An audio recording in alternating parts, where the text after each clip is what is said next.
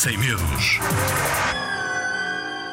Olá, eu uma vez caí na piscina e não gostei porque me ia afogando, mas ultrapassei o medo porque fui nadando até que consegui nadar bem.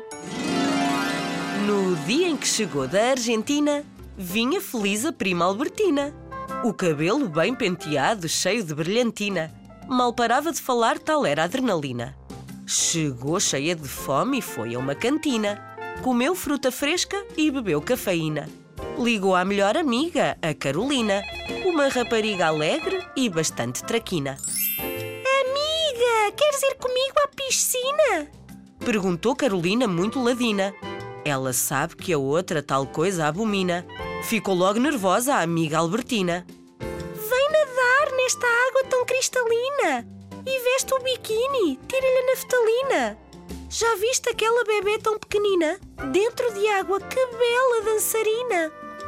Mas por que razão ela tanto me azucrina? Com isto da água maldosa, Carolina. Ainda agora cheguei e ela já me arruína. Não gosto de água nem de ir à piscina.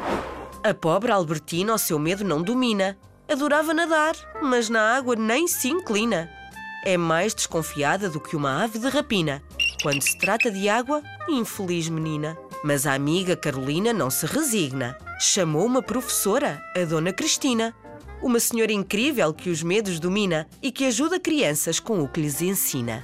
Foi ter com a nossa amiga Albertina e fez-lhe um desenho numa cartolina. Mostrou-lhe a água em forma de gelatina e explicou-lhe que para nadar é precisa disciplina.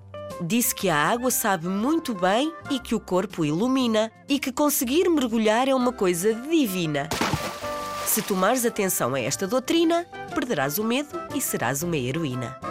Com muita atenção a ouviu a nossa pequenina. Parecia que a professora lhe tinha dado a vitamina de que ela precisava para não ter medo da piscina e do medo se livrou a nossa querida Albertina. Aprendeu a nadar de forma paulatina, sem pressões que assim ninguém raciocina. Da água perdeu o medo de forma repentina, porque confiou na professora Dona Cristina. Se fizeres o mesmo que a nossa Albertina, verás como esse medo se desbobina. Aprenderás a nadar e deixarás o medo da piscina, que nadar é coisa boa e algo que fascina. Palavra de zig-zag.